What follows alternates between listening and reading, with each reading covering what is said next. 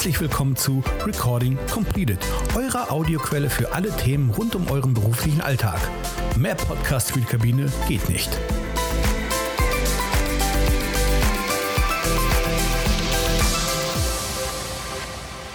Ein herzliches Willkommen an alle unsere Zuhörerinnen und Zuhörer zu unserer 17. Folge unseres UFO-Podcasts mit dem Titel Was tun bei einem Arbeitsunfall?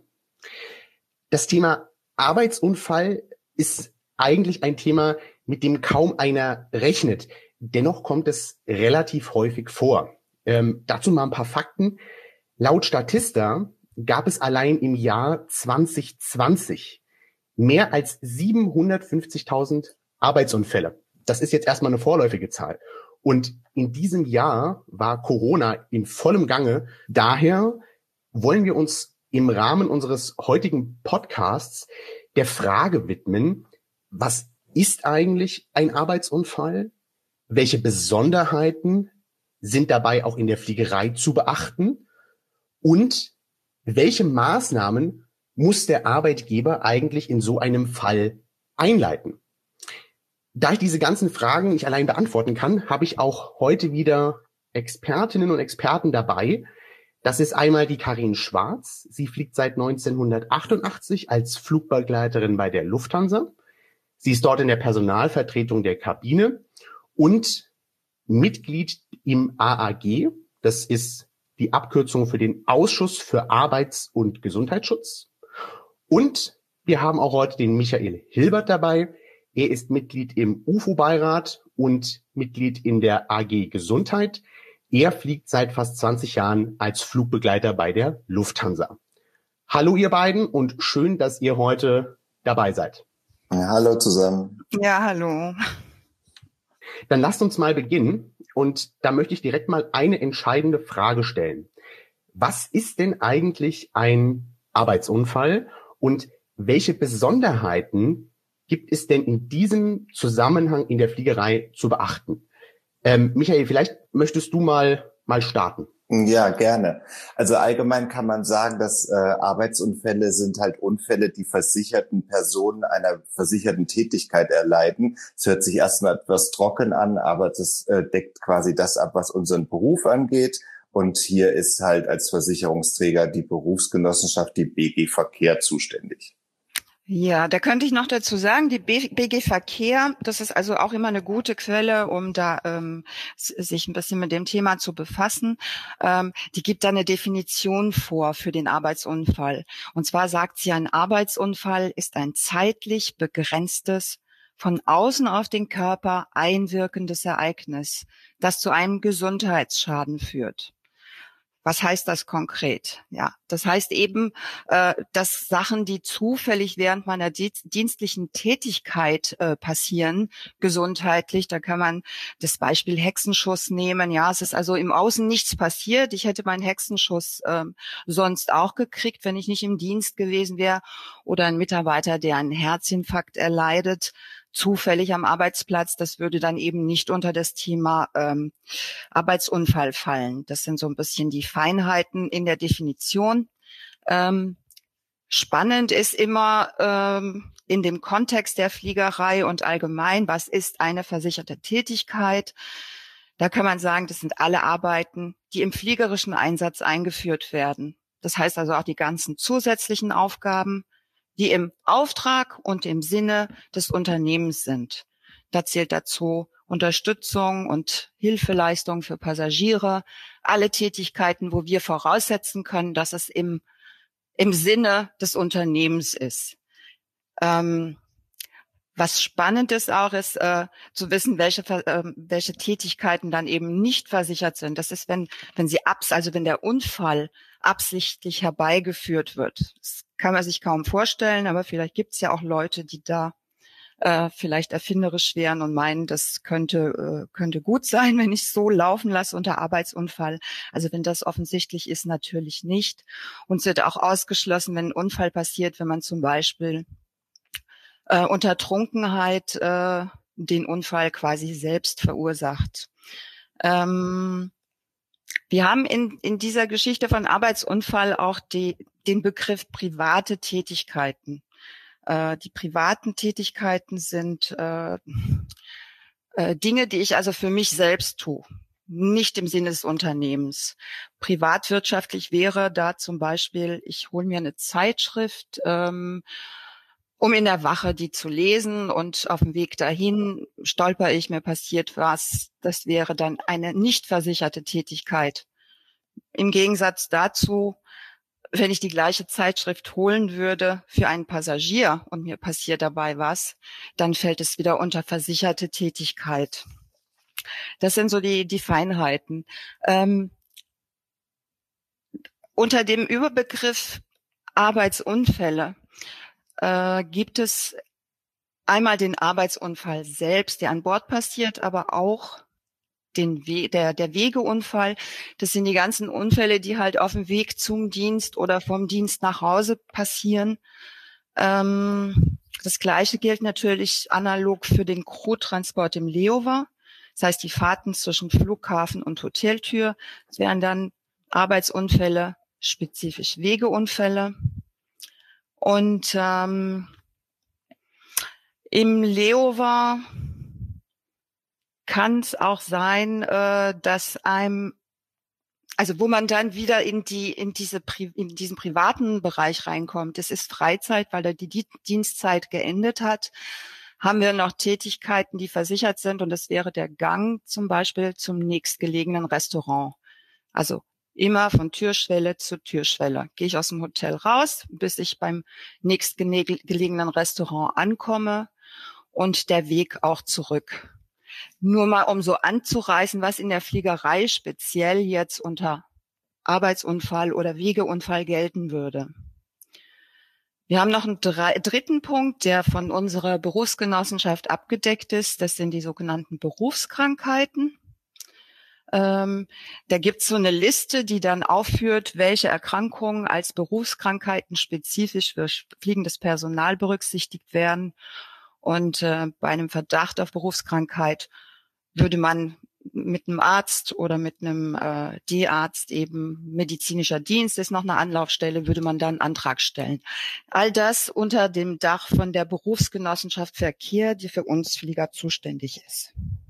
Jetzt ist es ja aber so, dass ich im Moment des Unfalls vermutlich mit meinen Gedanken ähm, wo ganz anders sein werde. Ähm, beispielsweise, wie komme ich denn jetzt am schnellsten ins Krankenhaus? Das ist, das ist menschlich. Ähm, muss ich denn unmittelbar nach dem Unfall an etwas denken? Ähm, und oder gibt es eine Stelle beim Arbeitgeber, die sich um die, ich nenne es jetzt mal Abwicklung des ähm, Arbeitsunfalls kümmert? Könnt ihr uns dazu was sagen?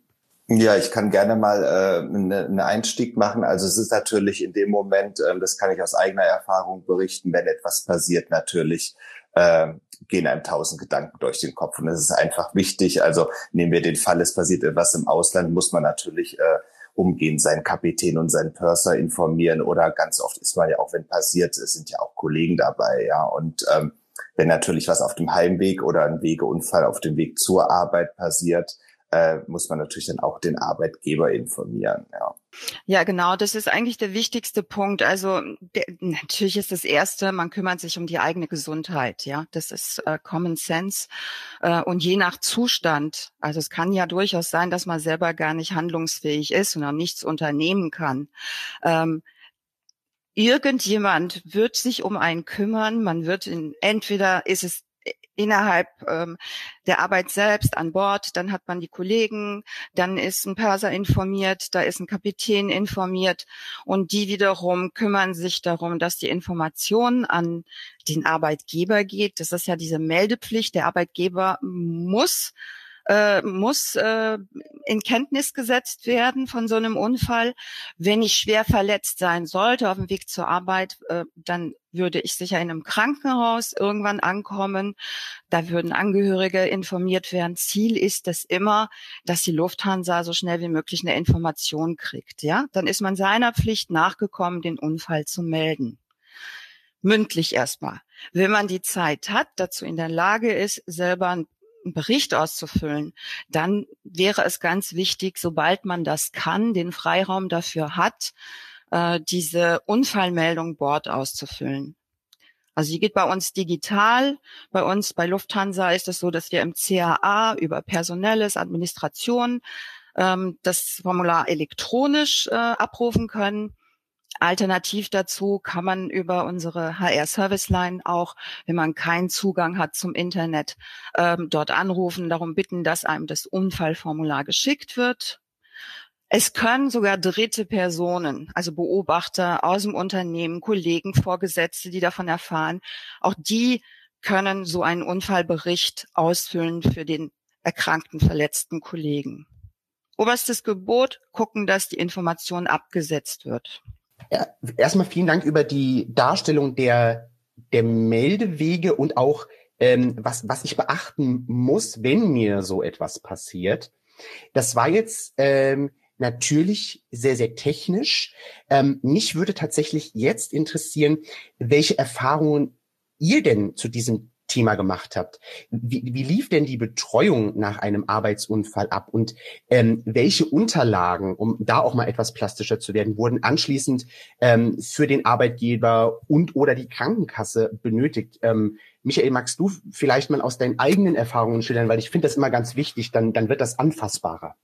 Ja, klar, gerne. Also ähm, aus den eigenen Erfahrungen kann ich halt sagen, also der, wenn der Unfall an Bord passiert, ist es halt äh, ganz wichtig, dass man sich halt auch ähm, den, äh, den Namen oder sag ich mal die Crewliste aufhebt oder äh, teilweise auf den elektronischen Geräten dann abfotografiert, ähm, weil man in den Unfallberichten natürlich auch immer Kollegen als Zeugen angeben muss, die dann hinterher durchaus auch von der BG befragt wurden. Also in meinem Fall war das zum Beispiel so, die Kollegin hatte dann äh, ist aufgefordert worden, als Zeuge eine Stellungnahme zu schreiben. Und ähm, dann muss man natürlich, also heutzutage, äh, Lufthansa hat, wir haben ja dieses CMD, wo wir unsere Informationen rausziehen können, weil man in den Unfallbericht auch immer natürlich äh, die äh, entsprechenden Zeiten eintragen muss, äh, wie hieß sie, die Kapitänin oder der Kapitän.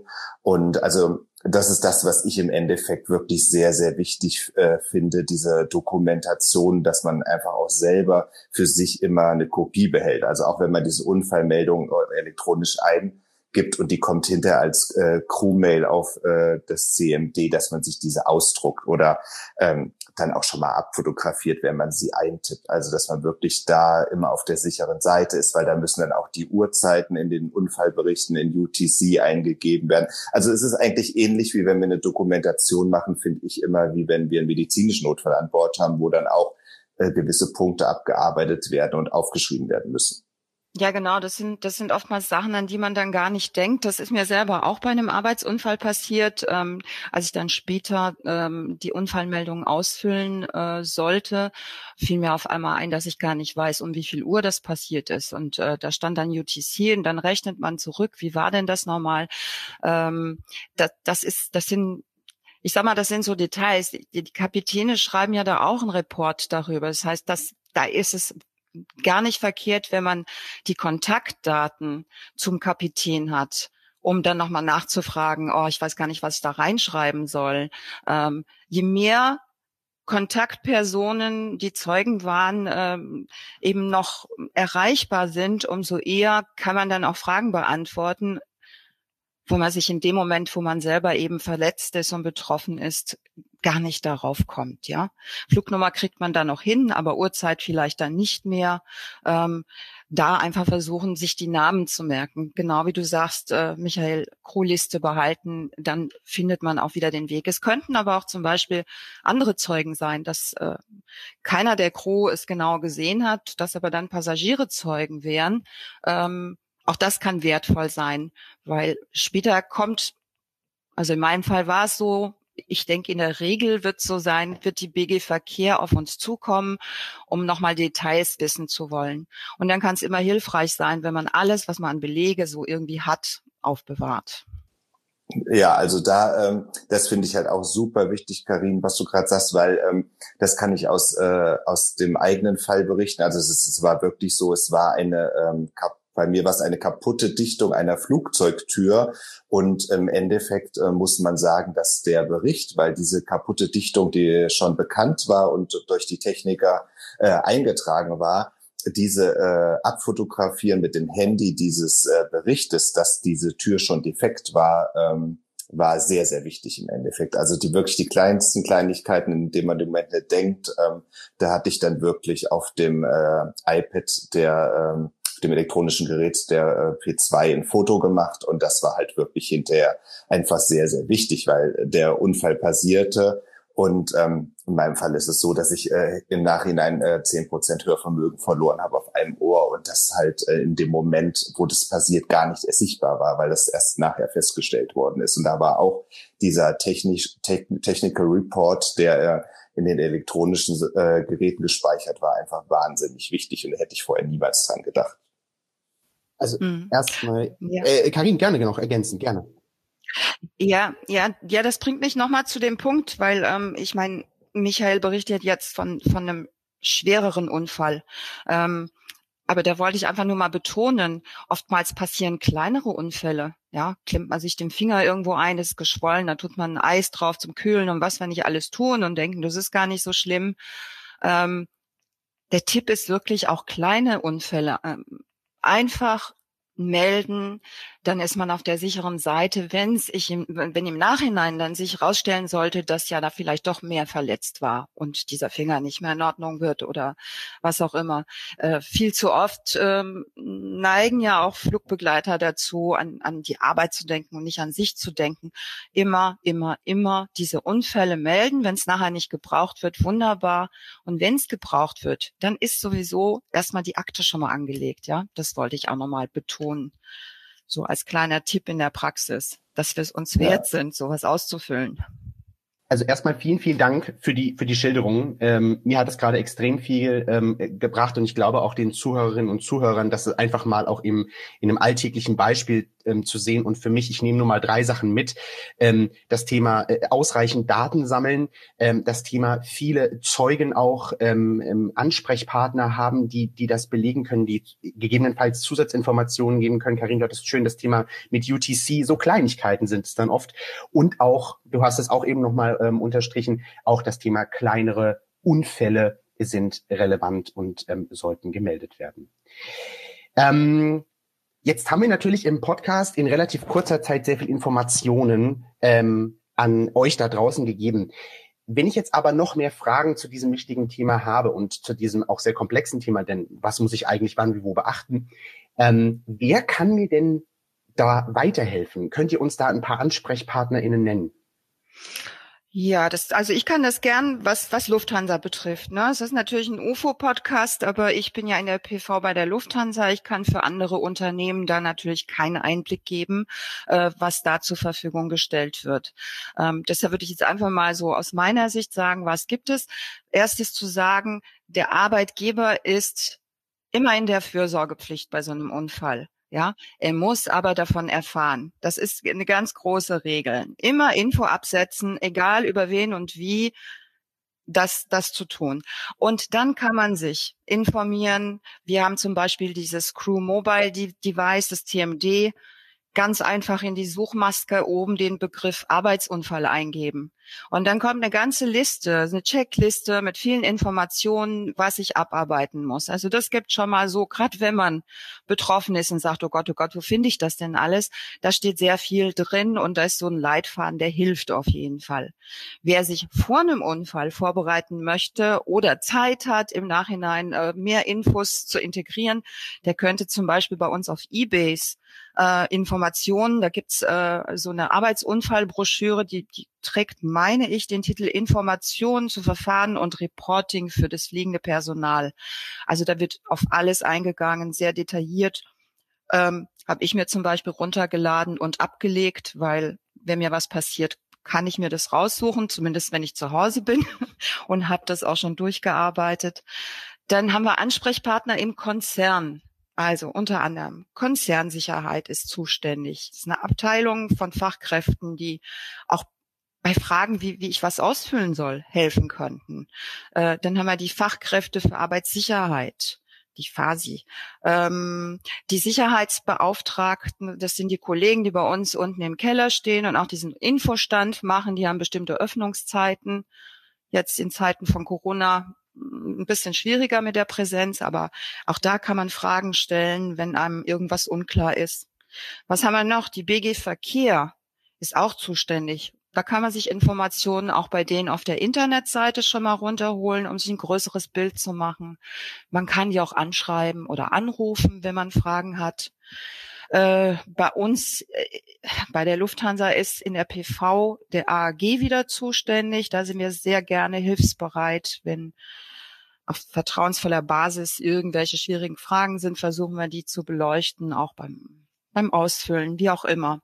Ähm, und wenn wir von Gesundheitsthemen allgemein dann sprechen, wo vielleicht ein Arzt äh, eine Antwort geben könnte, dann ist man in der Regel bei unserem medizinischen Dienst halt gut aufgehoben. Und ich würde erwarten, dass die Gewerkschaft, dass die liebe UFO natürlich auch für die Kollegen da ist. Das ist eine, eine wunderbare Überleitung. Ähm, natürlich haben wir ähm, innerhalb der UFO unsere AG Gesundheit. Äh, Michael ist ja ähm, Teil davon. Ähm, und Michael, ihr steht ja auch immer für, äh, für Fragen zur Verfügung. Ja, also definitiv. Ähm, das funktioniert auch ganz gut, hat auch in, in der letzten Zeit immer schon ganz gut funktioniert, weil es einfach, ähm, das ist ja über das über diese ganze Themengebiet sehr, sehr wichtig. Es ist äh, oft einfacher bei den verschiedensten Erkrankungen oder ich sag mal, im Notfall kennt immer jemand jemanden, der jemanden kennt, äh, weil es einfach äh, auch bei den verschiedenen Unfällen, äh, Erkrankungen so wichtige Sachen gibt. Also wenn ich heute überlege, ähm, damals die äh, Lufthansa-Personalvertretung, die mir da geholfen hat und äh, da war ein Kollege involviert, der war wirklich über Wochen lang, hat er mir geholfen und ähm, und es ist auch jetzt schon bei der AG Gesundheit kamen schon Fragen rein, wo ich dann zumindestens äh, der Kollegin, äh, die kommt über den E-Mail-Verteiler rein und dann kann man der Kollegin zumindest sagen, hier, wende dich doch mal da und dahin äh, an die und die Kollegen. Und das ist schon etwas, was äh, wahnsinnig äh, wichtig ist, ja, dass man einfach äh, wenn man die Antwort selber nicht weiß, aber immer sagen kann, ähm, hier, da und da kannst du dich hinwenden und gib doch mal eine Rückmeldung, ob es funktioniert hat. Und ähm, einfach dieses, ähm, diese Informationsweitergabe oder den perfekten, also den geeigneten Ansprechpartner findet man eigentlich so immer.